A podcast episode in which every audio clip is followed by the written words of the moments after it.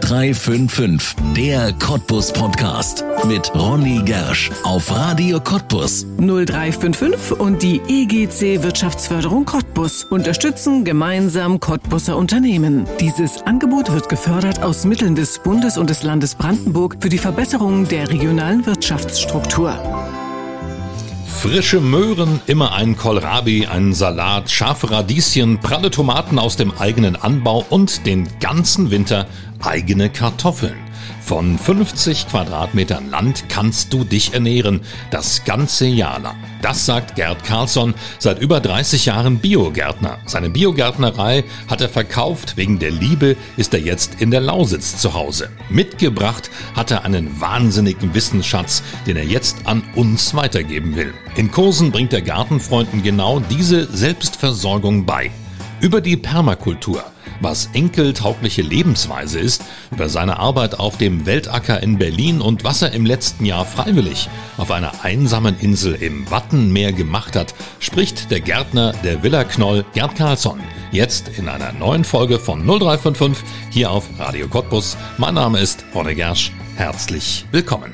Gerd Karlsson, herzlich willkommen in 0355, dem Cottbus Podcast wenn man jetzt in den Garten geht, dann ist natürlich eigentlich für ganz, ganz viele Leute die schönste Zeit, weil es geht wieder von vorn los. Die ersten Blüten kommen, die ersten Knospen kommen.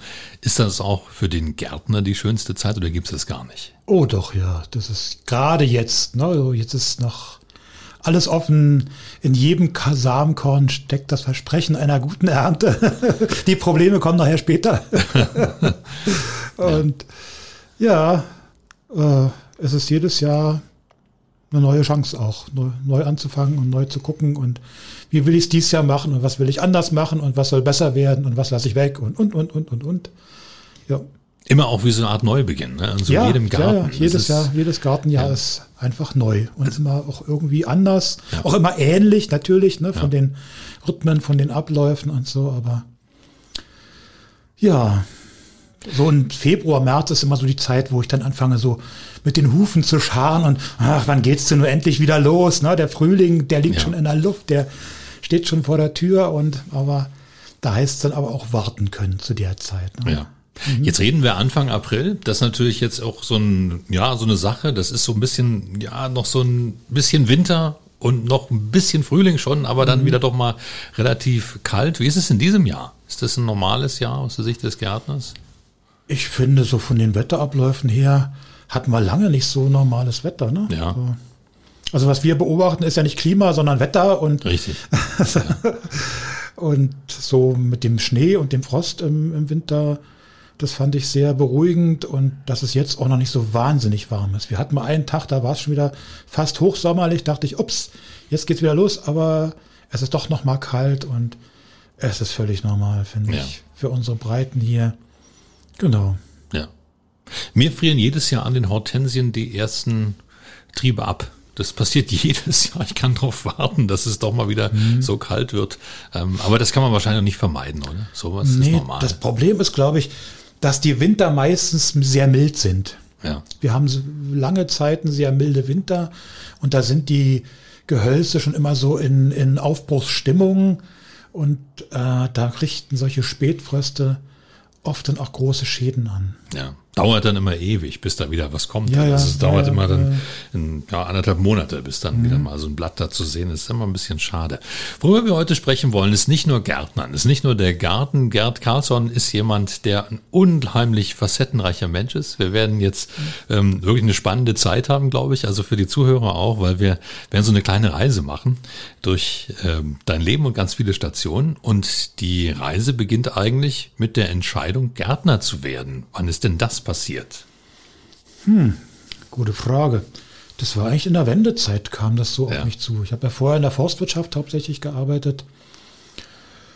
Und dann kam einfach dieser Umbruch und Neuorientierung, die, also die Holzberge im Wald wurden immer größer und die Kollegen immer weniger. und dann stand ich da, was mache ich jetzt? Und habe dann den Einstieg gefunden in die Biolandwirtschaft Anfang ja. der 90er. Habe da in so einem hm, Landschaftsprojekt gearbeitet auf einem großen Biolandhof bei mir in der Nähe, so im Nachbardorf quasi. Da ging es darum, äh, Feldhecken anzulegen, Feldgehölze, auch Obstwiesen. Genau, das war so für mich der erste Schritt in die berufliche Neuorientierung. Ja. Warum ist es das geworden? Vom Forst in den Garten? Mm, irgendwo war es naheliegend. Also es hat auch in meinem Leben so eine gewisse Tradition, dass ich mich schon immer für solche Sachen interessiert habe, für solche Themen. Der erste Berufswunsch, an den ich mich erinnern kann, war Förster, hat mhm. nicht geklappt, aber ja, es, geht ja auch in die Richtung. Ne? Also noch viel länger äh, als mir für Forst oder Landwirtschaft habe ich mich für Naturschutz interessiert, für Landschaftsökologie, habe Bücher darüber gelesen und ja, es ist irgendwie mein Lebensthema. Ja. Würde ich mal so kurz auf den Punkt bringen. Ja.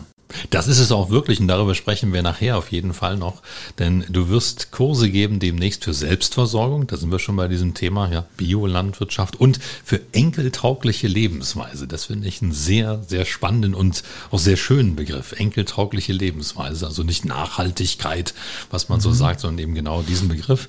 Ähm, darüber können wir nachher noch sprechen. Wir wollen erstmal beginnen, da wo es losgeht mit genau dieser Geschichte. Du hast gerade gesagt, du bist in der Biolandwirtschaft gestartet, was ich gar gar nicht wusste, ist, dass diese Biolandwirtschaft, die ist ja gar keine Erfindung der Neuzeit. Die gibt es ja schon ziemlich, ziemlich lange.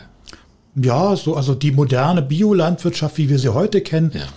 die gibt es seit ungefähr 100 Jahren. Tatsächlich, so lange Da, gibt's, die, da gab es diesen Impuls und das war auch die Zeit, wo sich so auseinanderentwickelt hat. Ne? Also die, das, was so in die moderne Agrarindustrie ge, geflossen ist, diese Entwicklung, diese Richtung, die ist dort auch zu der Zeit entstanden, nach dem Ersten Weltkrieg.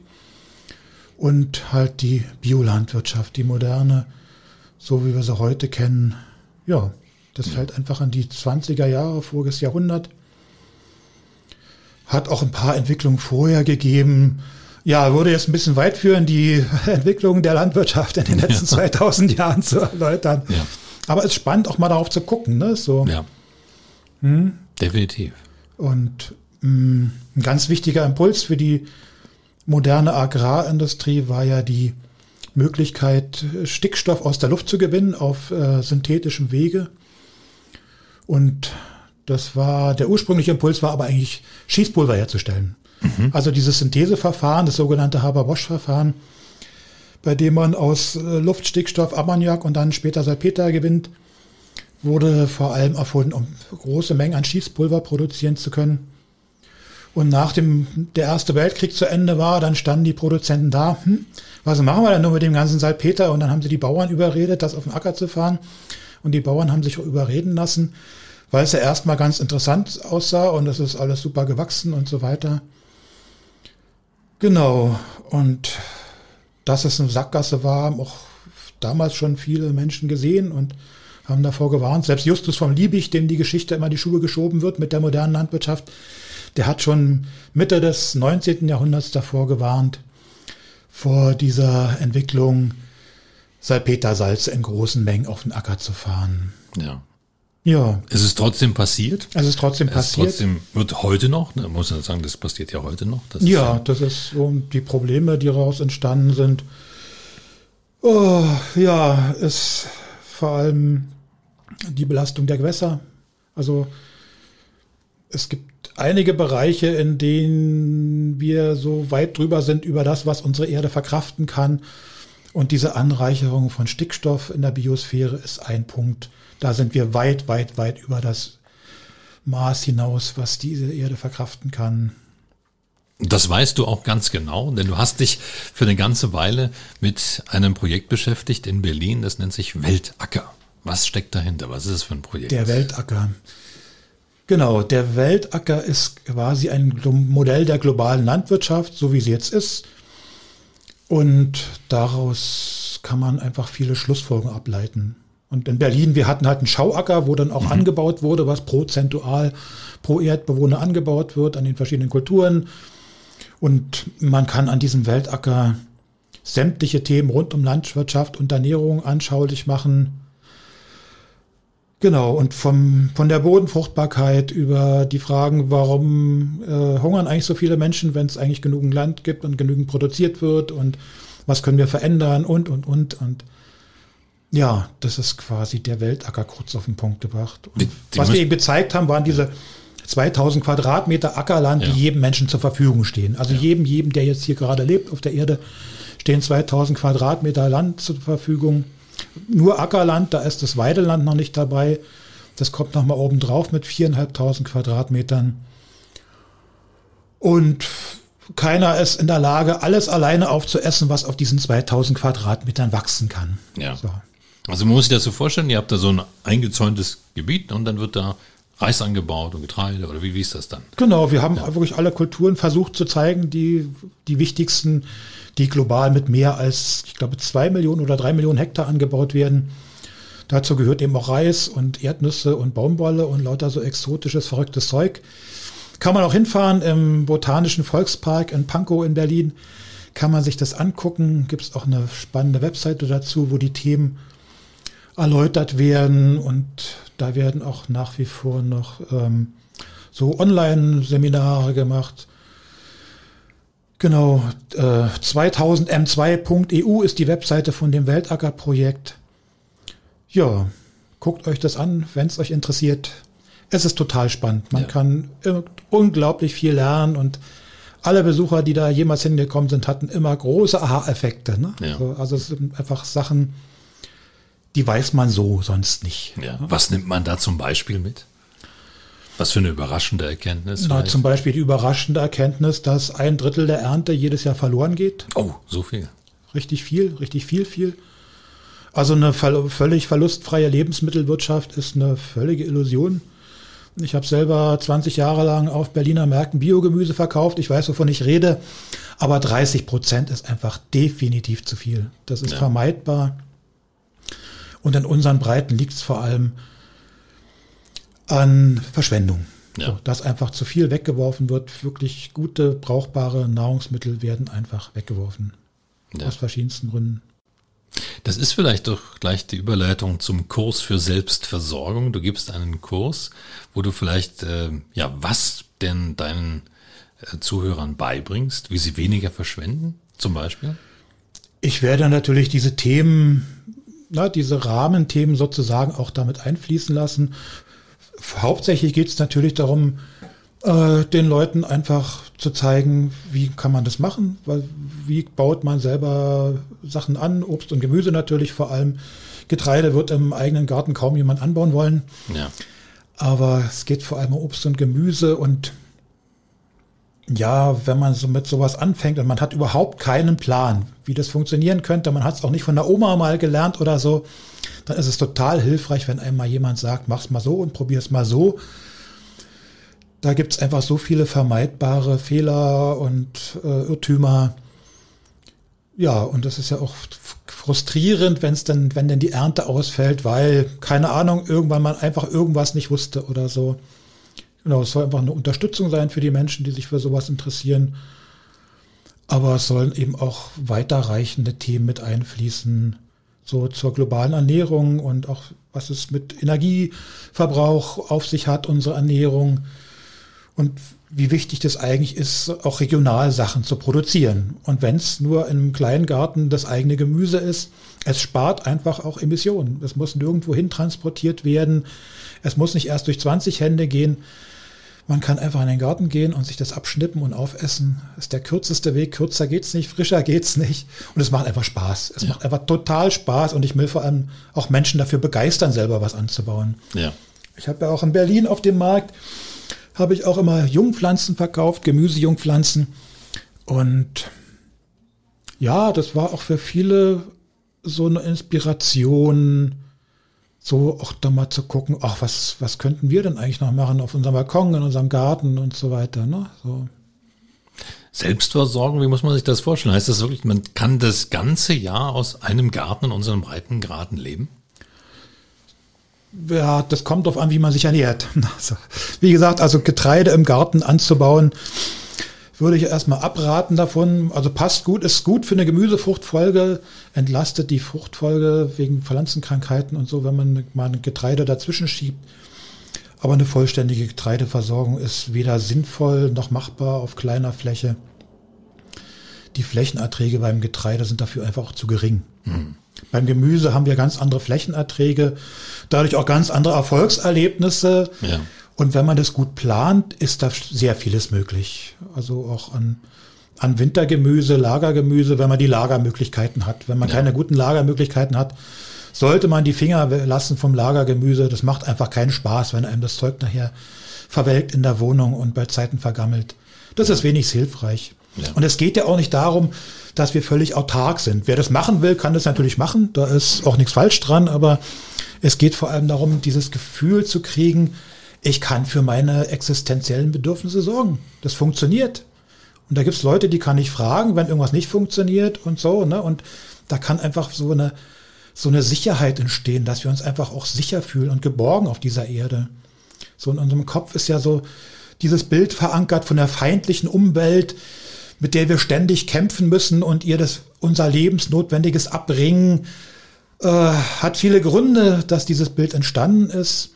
Aber heute, gerade heute, leben wir in einer anderen Zeit, in einem anderen Umfeld. Und wir leben in einer Fülle, die kennt ihr nicht ihresgleichen in der Menschheitsgeschichte. Und jetzt geht es darum, mit dieser Fülle verantwortungsvoll umzugehen und auch diese alten Bilder loszulassen, dass wir ständig der Erde mühsam im Schweiße unseres Angesichts unser tägliches Brot abbringen müssen. Hm. Das ist einfach nicht mehr der Fall. Ja. Ich kenne das noch sehr gut von meinen Großeltern. Ich bin also aufgewachsen in der DDR, war 16 Jahre alt, da kam die Wende, also die ganze Kindheit in der DDR verbracht und das, die hatten damals einen Garten, meine Großeltern, und tatsächlich, ne, das war nicht nur so ein Ziergarten, sondern die haben wirklich von der Kartoffel bis hin zum Spargel und sogar äh, Kulturpilzen haben die alles angebaut. Es ging mhm. das ganze Jahr, dass ähm, wir wirklich aus dem Garten gegessen haben, wann immer es losging, und auch im Winter gab es immer noch was, ähm, zumindest aus Weggläsern oder so, also war immer was da. Aber irgendwie hat man das Gefühl, dann plötzlich nach der Wende ist das alles so ein bisschen eingeschlafen. Was ist denn in den letzten Jahren passiert, dass wir das plötzlich ja so häufig vergessen haben, wie das ging? Ich denke, dass es sehr unterschiedlich ist. Also die Motivation der Menschen, warum wer was macht oder nicht macht, ist es, glaube ich, sehr unterschiedlich. Das kann man so pauschal nicht sagen. Also was, glaube ich, auch eine große Rolle gespielt hat, dass nach der Wende viele Menschen einfach auch sehr damit beschäftigt waren, äh, zu gucken, überhaupt den normalen Lebensunterhalt. Ne? Also außer Essen braucht man ja auch Miete und Wasser und Strom und alles ja. Mögliche. Wo kriege ich denn eigentlich das Geld her, damit ich meine Miete noch bezahlen kann? Und so, das sind, haben sich einfach andere existenzielle Probleme aufgetan. Andererseits gibt's auch in unseren Breiten, wie gesagt, auch eine sehr geringe Wertschätzung für Lebensmittel. Und diese ältere Generation, die diese Hungerjahre noch miterlebt hat im Krieg und nach dem Krieg, die stirbt auch langsam aus einfach. Ne? Ja. So diese, da gibt es jetzt auch so einen Generationswechsel in den Kleingartenanlagen und solche Geschichten.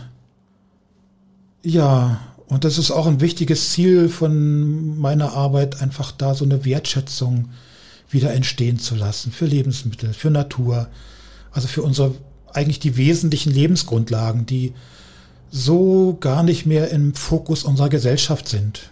Ja. Also wir leben hauptsächlich vom Geld. Ne? Ja. Wir leben vom Geld und wir kaufen uns alles, was wir brauchen. Ähm, und es gibt auch immer noch alles zu kaufen, was wir brauchen irgendwo. Und da kann es auch leicht passieren. Wir sind einfach abgekoppelt. Unsere Gesellschaft ist völlig abgekoppelt von diesen natürlichen Ressourcen. Und natürlich, eine natürliche Ressource ist ein fruchtbarer Boden und der nicht nur heute fruchtbar sein soll und, und morgen und übermorgen, sondern auch noch möglichst in 100 Jahren für unsere Enkel und Urenkel und Ururenkel. Und eine wichtige Ressource sind Bäume. Also gerade, es gibt auch Gegenden, wo von Natur aus keine Bäume wachsen, da ist was anderes, aber in unseren Breiten, da gehören einfach auch Bäume als Ressource dazu und sauberes Wasser ist eine wichtige Ressource und saubere Luft und, und so weiter. Und ja, es geht auch darum, diese natürlichen Ressourcen wieder in den Blickpunkt zu rücken. Ja. Bei möglichst vielen Menschen. So. Da sind wir bei dieser enkeltauglichen Lebensweise. Ist das eine Erfindung von dir, dieses Wort, nee, oder gibt es das schon länger? Das gibt schon länger. Ich hatte doch mal gegoogelt und da gibt es unzählige Menschen, die dieses, ah. diesen Begriff benutzen. Ja. Und gefällt mir einfach deshalb so gut, weil Nachhaltigkeit und zukunftsfähig ist ein bisschen abgegriffen. Also ja. mittlerweile sind selbst Flugreisen nach Australien nachhaltig, weil irgendwo auf der Welt drei Bäume gepflanzt werden ja. dafür. Und Zukunft enkeltauglich heißt eben wirklich darauf zu gucken, wie wirken sich unsere Entscheidungen, die wir heute treffen, aus auf die nächsten Generationen. Bei indigenen Völkern, da war eine wesentliche Entscheidungsgrundlage, wie wirkt sich's aus auf die nächsten sieben Generationen. Sieben. Okay. Auf die nächsten sieben Aha. Generationen.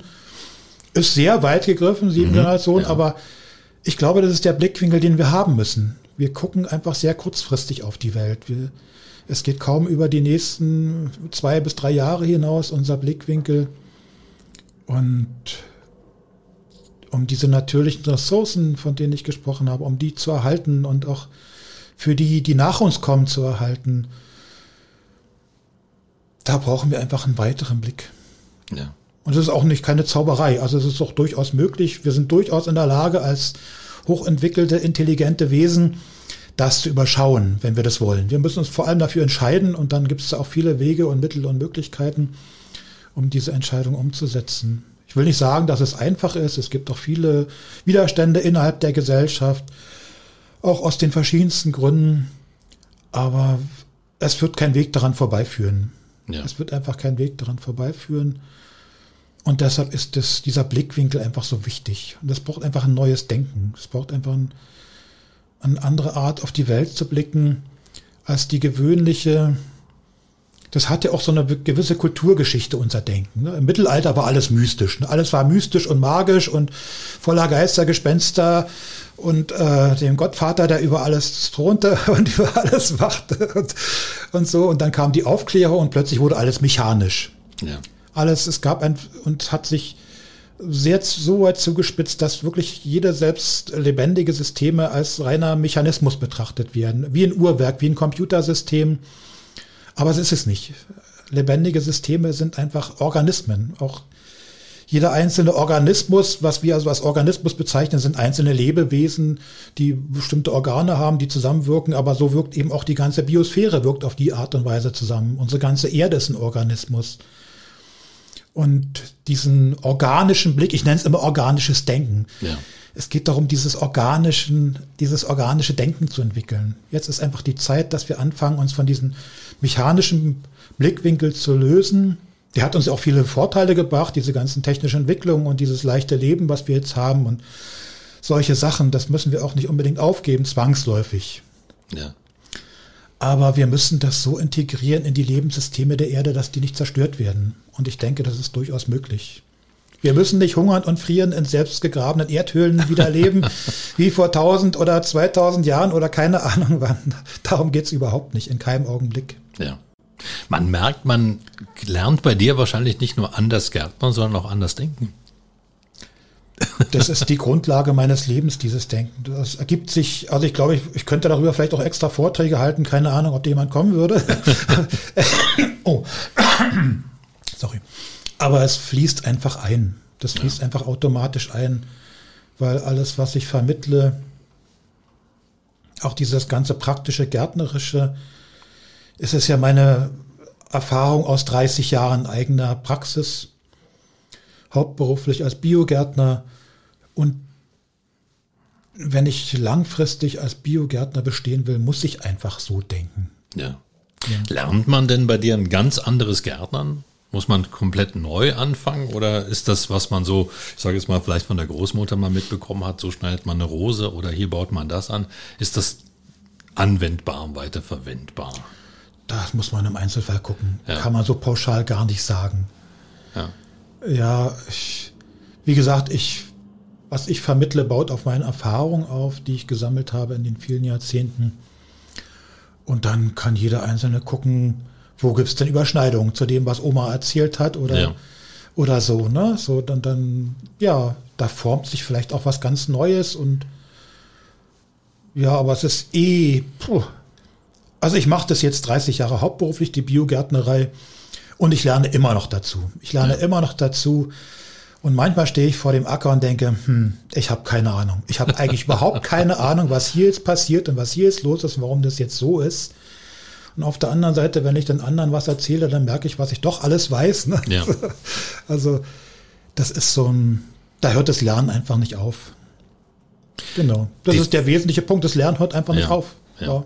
Ich habe das Gefühl, dass es ähm, aber jetzt ähm, gerade jetzt in diesen Zeiten wieder eine ganz große Begeisterung gibt, so für den Garten und für selbst angebautes und so für Selbstversorgung. Ich denke, das ist so eine Welle, die kommt jetzt auch mit großer Macht zurück. Also gerade auch ähm, in den Großstädten, dass man Bienenstöcke aufbaut oder dass man auf dem Balkon was anpflanzt und so weiter. Mhm. Selbst wenn man kein eigenes Stück Land hat.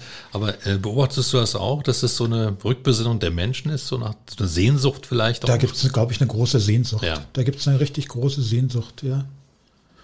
Und damit diese Sehnsucht nicht im Frust erntet, sollte man sich ab und zu ein bisschen Rat holen. Ne? Ja, ja. Das ist auch ein toller Service. Also ja. du machst ja zum Beispiel, also es ist nicht bloß Kurse für Selbstversorgung, sondern du hast auch dieses Konzept Rent a Garden. Was ist ja. denn das? Wie, also miete dir einen Gärtner. Du gehst doch jetzt nicht zu Leuten und gräbst den Garten um, oder? Nee, aber ich einfach, wenn jemand Fragen hat und irgendwie gar nicht klarkommt mit seinem Garten, dann kann man mich auch buchen und dann komme ich dahin und dann machen wir gemeinsam einen Plan und gucken drauf, wie hast du es bisher gemacht, ja. was ist falsch gelaufen, wo liegen die Probleme und dann kann ich gucken, hm, was könntest du anders machen. Ja, aber da geht es mehr oder weniger um Gemüseanbau, nicht um, um Blumenrabatten. Es geht bei, also ich habe, äh, es schließt sich nicht aus. Ne? Also ja, es gibt okay. auch total leckere, essbare Blüten und ah. so weiter. Also ich habe auch immer Blühstreifen an den Gärten und äh, Projekten angelegt, die ich bis jetzt hatte. Das gehört für mich dazu. Das gehört ja. für mich auf alle Fälle dazu. Aber es geht hauptsächlich um Sachen, die man essen kann. Ja. Ganz schwierig ist ja im Garten auch immer der Schnitt. Ne? Also wenn man etwas in Form halten will oder äh, etwas ähm, so halten will, dass es auch weiterhin Früchte trägt. Auch das machst du. Genau, Obstbaumschnitt. Da soll es dann auch Kurse geben im, über die Winterzeit. Ja. Und da geht es vor allem darum, einen Blick dafür zu bekommen, wie wachsen Bäume eigentlich? Mhm. Warum bilden die jetzt hier Früchte und da nicht? Und was ist jetzt hier anders? Und ja.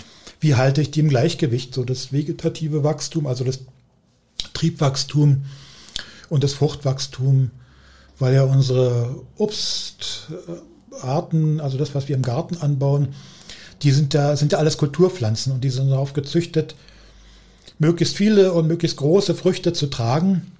Und da brauchen die einfach unsere Unterstützung dafür. Ja. Sonst geraten die sehr schnell aus dem Gleichgewicht und tragen sich tot. Irgendwann fangen an, die Äste abzubrechen unter der Fruchtlast. Und dann ist es sehr schnell vorbei mit so einem Baum. Genau, und das kann man lernen. Ja. Es ist auch ein langer Prozess und die wichtigste Gartenarbeit ist nicht nur beim Obstbäume schneiden, sondern überhaupt ist das Beobachten. Immer wieder beobachten, ja. beobachten, beobachten und nachdenken, warum ist es jetzt so und was passiert jetzt hier und Rückschlüsse ziehen und vielleicht auch nochmal nachfragen und so. Genau ein wandelndes Lexikon. Das finde ich auch wirklich charmant. Also man kann sich ja heutzutage alles aus dem Internet ziehen, selbst mhm. Videos zu Baumschnitt und so weiter. Aber ich habe am Wochenende wieder festgestellt, ich wollte das nämlich mir mal angucken. Ich habe es nicht verstanden. Also mir wäre dieses Rent a Gardener, dass da jemand neben mir steht und sagt, nee, schneid mal lieber hier ab und nicht da. Das wäre mir wirklich angenehm gewesen. Ich denke, das ähm, wird vielen so gehen, ja, dass man ja, so, die, ja. jeder hatte auch einen anderen Zugang. Ne? Manch einer, der lernt halt gerne aus Videos, aus Büchern. Und manch einer hat auch gerne jemanden dabei, der immer sagt, versuch's mal so. Ja, so, ja genau. Ja. Ich will auf etwas zu sprechen kommen. Das ist eine ganz spannende Episode in deinem Leben. Ich denke, vielleicht auch äh, für dich persönlich, nicht nur für die, denen du, denen du es erzählst, sondern auch für dich selbst. Du hast im letzten Jahr etwas ganz Besonderes gemacht. Ja. Du warst für ein paar Monate weg vom Fenster, so will ich es mal so sagen. Völlig, ja. Ne? Du bist auf eine Insel gezogen auf eine Insel und warst dort Vogelwart für ein paar ja. Monate. Erzähl uns darüber, weil ich habe noch nie jemanden getroffen, der Vogelwart war. Ja, das war, also ich hatte ja wie gesagt schon immer so einen Hang zum Naturschutz und zur Natur und so weiter und das war so ein alter Traum. Das tauchte das erste Mal auf. Anfang der 90er habe ich mal so eine Anzeige gelesen von so einem Verein, ähm, die man gesucht haben, eine Vogelwart ja. für die Saison in so einem Schutzgebiet, war auch irgendwo am Meer, ich glaube, es war in der Ostsee irgendwo. Ja. Und dachte ich, oh, das würde ich ja gerne mal machen. Aber Anfang der 90er, da war ich frisch verheiratet und hatte ein kleines Kind und es ging darum, hm, das Geld für die Miete her? Und wie gesagt, diese ganzen ja. Themen, die ich erwähnte, ja. da war das einfach nicht dran und jetzt passte das gerade in mein Leben. Und ich habe das als Bundesfreiwilligendienst gemacht ähm, da gibt's an der Nordsee gibt's zwei Vereine, die dort die Schutzgebiete betreuen. Das eine ist der Jordsand. Ich habe für den Jordsand gearbeitet. Das andere ist die Schutzstation Wattenmeer. Das sind zwei gemeinnützige Vereine und die suchen da quasi jedes Jahr Menschen, die dort während der Saison länger oder kürzer, also im Idealfall sollte man drei Monate das machen, als man kann das als Praktikum machen oder als Bundesfreiwilligendienst für ein halbes Jahr mindestens ja. oder auch für anderthalb Jahre. Genau, und dann habe ich irgendwie kam es dann, irgendwie kam ich wieder drauf und dachte, oh, jetzt bewerbe ich mich da. Jetzt passt es gerade rein, bevor ich jetzt was ganz Neues anfange. und habe ich da beworben und die haben mich genommen und bin dann im März an die Nordsee gereist. Hatte dann nochmal so einen kurzen Einführungskurs in die Brutvogelkartierung. Habe ich mich vorher nie mit beschäftigt. Ich hatte keinen blassen Schimmer von Brutvogelkartierung. Ähm, Genau, und dann bin ich in dieses Schutzgebiet gereist, von dort aus gleich und bin dann dort in die Arbeit eingestiegen, in die praktische. Also erst die ersten Wochen habe ich vor allem beobachtet, beobachtet, beobachtet, die Arten kennenlernen, die dort vorkommen. Ja. Das Gute bei Wasservögeln ist, dass man die durch Beobachtung bestimmt. Mhm. So Singvögel, die muss man vor allem nach Gehör bestimmen und da fange ja. ich jedes Frühjahr aufs Neue an. Ne? So, so ein paar Allerweltsarten wie Amsel und und Kohlmeise und so, die habe ich gut drauf, aber mit allen anderen, dann wird's schon, fängt's an, irgendwann schwierig zu werden. Den Buchwink erkenne ich auch immer noch wieder ja. aufs Neue jedes Jahr. Aber dann geht's ganz, hört's ganz schnell auf. Und diese Wasservögel äh, bestimmt man vor allem durch Beobachtung. Ja. Dann du warst auf der Insel Scharhörn, ja. ja, wenn man das mal auf der Karte nachschauen will. Und ähm, du hast mir ein Foto gezeigt. Ich habe mehrere Fotos gesehen vorher und sonst hätte ich mir das gar nicht richtig vorstellen können. Man muss dazu sagen, das ganze Gebäude, das ist wie auf so eine, ja, das ist wie so eine Forschungsstation in der Arktis, so muss man sich das vorstellen. Das ist praktisch nur ein Container. Ja. ja, ein Container, in dem man da wohnt, mitten auf der grünen Wiese und rundrum ist nix, außer eben Wiese und Wasser. Und, Wasser, und genau. da verbringt man seine Ta Tage und zwar ganz allein. Man ist da ja allein. Ja. Menschen dürfen da nicht hin oder ähm, nur mit begrenzt. Führung oder begrenzt? Okay. Begrenzt. Also mhm. Besucher vom Vogelwart, die müssen sich halt vorher anmelden bei der Aha. Nationalparkverwaltung. Die dürfen dann da auch mit wohnen. Und ansonsten Tagesgäste nur auf Voranmeldung und nur innerhalb einer Tide. Also die müssen während einer Niedrigwasserperiode müssen die hin zur Insel. Dann haben die da, je nachdem wie schnell die waren, haben die da maximal eine Dreiviertelstunde Zeit. Und dann erzählt der Vogelwart denen ein bisschen was über die Vogelwelt und was gerade so Besonderes ist und so. Und dann müssen die wieder zurück. Also es ist ähm, touristisch sehr begrenzt. Die Möglichkeiten, dorthin zu kommen. Ja. ja, und sicherlich auch für dich ist das ja ohne Menschen. Ich meine, jetzt sind wir in so einer Zeit, da sind so soziale Kontakte sowieso nicht angesagt. Aber das ist ja nochmal eine andere Dimension, wenn man das ganz ist, alleine ist. Das ist nochmal eine ganz andere Dimension. Das war auch völlig, vorher völlig unklar. Was macht es mit mir? Ne? Ja. So, wie, wie komme ich damit klar? Und ja, ich bin gut damit klargekommen. War für mich eine total inspirierende Zeit auch. Ich war sehr bei mir und habe mir viele Gedanken gemacht, habe viel geschrieben und neue Pläne gemacht und solche Sachen, neben meiner Arbeit als Vogelwart halt. Ja. Und ja, das war, es war traumhaft. Es war traumhaft schön. also abgesehen davon, dass man darauf aufpassen muss, dass da keine Menschen rumrennen.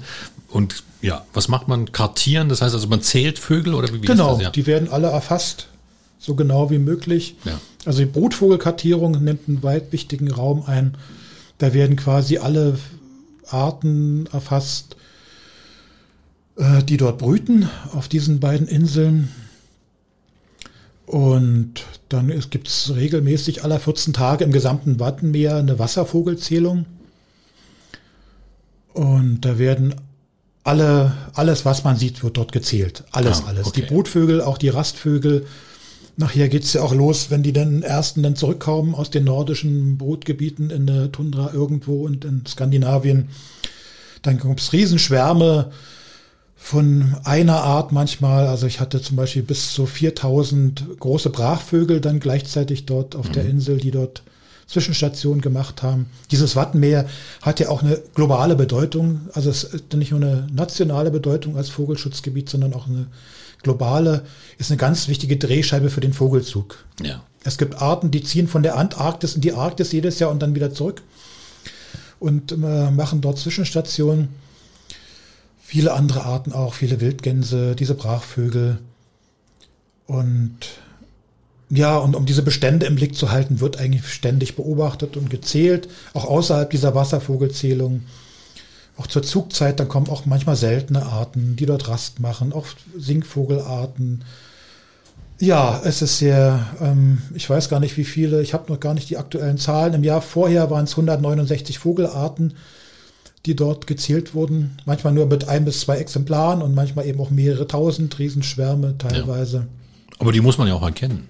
Die muss man erkennen, genau. Ja. Manchmal ist es völlig illusorisch. Ne? Also auch, sind auch relativ große Entfernungen.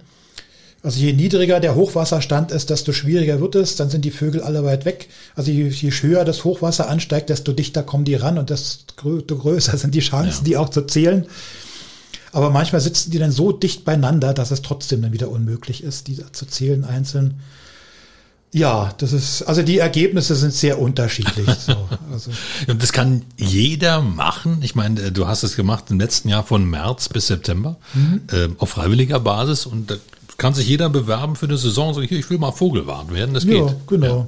Ja, ja die, die Vereine gucken dann schon, auch wie sind die Vorkenntnisse, traut ah, man ja. dem Menschen mhm. das zu, dass er sich da einarbeitet. Also man muss sich schon gut einarbeiten. Ne? So, ja. dass, also die während der Kartierungssaison, während der Brotvogelkartierung, da habe ich nichts anderes gemacht. Ja. So am Tage habe ich beobachtet und abends habe ich gesessen und ge nochmal geguckt und äh, da gibt es einfach auch so viel zu beachten und so, aber muss man wollen, aber das ist zu schaffen. Also ja. wie gesagt, ich bin kein professioneller Ornithologe. Wenn man dort nur promovierte Ornithologen nehmen würde, dann würde diese Arbeit völlig flach fallen. Ja. Ja, aber sehr, sehr spannend. Also wirklich äh, eine schöne Erfahrung. Ich stelle mir das ähm, ein bisschen romantisch vor, aber eben auch sehr anstrengend, 4000 Vögel zu zählen. Mein lieber Mann, das ja, da sich da nicht zu so Tricks, Dann wird nur noch in 100er Gruppen gezählt ah, ja. irgendwann ja. oder so. Ne? Ja. Ja, ja. Dann bist du zurückgekommen, obwohl zurückgekommen heißt ja, du bist nach Cottbus gekommen, obwohl du gar kein Cottbuser bist. Genau. Wie kam denn das? ja, die Liebe hat mich nach Cottbus verschlagen. Meine Liebste wohnt hier schon seit vielen Jahrzehnten. Ja. Also die ist hier geboren und aufgewachsen und wir haben uns dann entschieden, hier zusammen zu leben und dass ich dann hier neu anfange und ja. Ja. Und jetzt kommen wir zu einem Aspekt, denn der ist natürlich hier im Cottbus-Podcast immer recht spannend, wenn jemand von außen kommt und der den Außenblick auf diese Stadt hat. Mhm. Wie bist du angekommen? Wie gefällt es dir? Gut. Also ich finde, Cottbus ist eine tolle Stadt. So von der Größe her, es ist so überschaubar. Es ist nicht so überbordend wie dieses Berlin mit vier Millionen Einwohnern. Ne? Ja. So 100.000 Einwohner ist so eine gut überschaubare Größe und es hat aber alles, was eine Stadt so ausmacht. Es gibt ein tolles Theater, mehrere Kinos und alle möglichen Veranstaltungen, die zwar im Moment alle nicht stattfinden, ja. aber dieses Potenzial ist da und tolle Menschen, mit denen man tolle Sachen machen kann. Ja, ich, mir gefällt es. Mir gefällt ja. es hier. Ja. Und auch ein gutes Pflaster für deine Pläne, was glaubst du? Das wird sich zeigen, aber ja. ich denke schon. Ja. Also die ersten Interessenten haben sich gemeldet und ja, mal ja. gucken, wo mich das hinführt. Also dann tatsächlich jetzt totale Überraschung in diesem Jahr. Die Kurse gehen wann los? Wann muss, bis wann muss man sich anmelden oder ist das permanent möglich? Es ist eine offene Gruppe. Ja. Also dieser Jahreskurs bezieht sich vor allem auf das Gartenjahr. Ja. Also es ist keine geschlossene Gruppe, die ein Jahr zusammen ist. Und man kann sich jederzeit anmelden. Auf die Webseite gucken, wann die Termine sind. Ob, interessiert mich das Thema, was dran ist. Es sind in sich abgeschlossene Themen. Es baut auch nichts so direkt aufeinander auf. Ja. Und diese Rent der Gardener-Geschichte, die ist so wahrscheinlich immer möglich. Das ist immer möglich, ja. ja einfach durchklingeln und sagen, hier, ja. Herr Carlson, kommen Sie mal vorbei, meine Radieschen gedeihen nicht, sagen Sie mir warum. Ja. Ne? das ist dann praktisch. Wo kann man das alles nachlesen? Auf meiner Webseite, so heißt so wie ich, gertkarlsson.de, Carlson mit C und ohne Punkt und Komma. Und da steht alles möglich noch über mich, auch ja, über den Ablauf und die Inhalte der Ausbildung und ja. Ja. Carlson, hat das eine besondere Bewandtnis? Wo kommen da die Vorfahren her? Aus Schweden. Aus Schweden tatsächlich. Ja, irgendwann ja. im vorletzten Jahrhundert sind die hier aufgeschlagen. Ja. Und sind dann hier geblieben. Aber da gibt es keine Kontakte mehr da nach Schweden, oder? Nee. Gibt's noch nee. Eine Ur Urgroßmutter, die lebt nicht mehr. Nee. Klar. Ja, mhm. sehr schön, sehr schön. Finde ich sehr, sehr spannend und habe mich wirklich festgebissen an diesem schönen Begriff enkeltaugliche Lebensweise. Der gefällt mir sehr, sehr gut. Ganz anders Gärtnern kann man lernen bei Gerd Carlsson. Und ja, bin sehr gespannt, ob Cottbusser das möchten. Und ich bin mir sicher, dass sie es möchten, weil es spannend ist und weil es auch sehr interessant ist. Vielen Dank, dass du da warst. Ja, Gerne. Das war 0355, der Cottbus Podcast und du kannst diesen Podcast abonnieren, um keine Folge zu verpassen. Auf 0355.de findest du alle Links zu iTunes, sämtlichen Android-Apps, zu Spotify und auch zu Soundcloud oder du hörst uns als Radioshow hier auf Radio Cottbus jeden Sonntag von 10 bis 12 und immer montags ab 20 Uhr in der Wiederholung. Mein Name ist Ronne Gersch. Ich bedanke mich auch diesmal fürs Zuhören. Bis zum nächsten Mal. 0355, der Cottbus Podcast mit Ronny Gersch auf Radio Cottbus. 0355 und die EGC Wirtschaftsförderung Cottbus unterstützen gemeinsam Cottbuser Unternehmen. Dieses Angebot wird gefördert aus Mitteln des Bundes und des Landes Brandenburg für die Verbesserung der regionalen Wirtschaftsstruktur.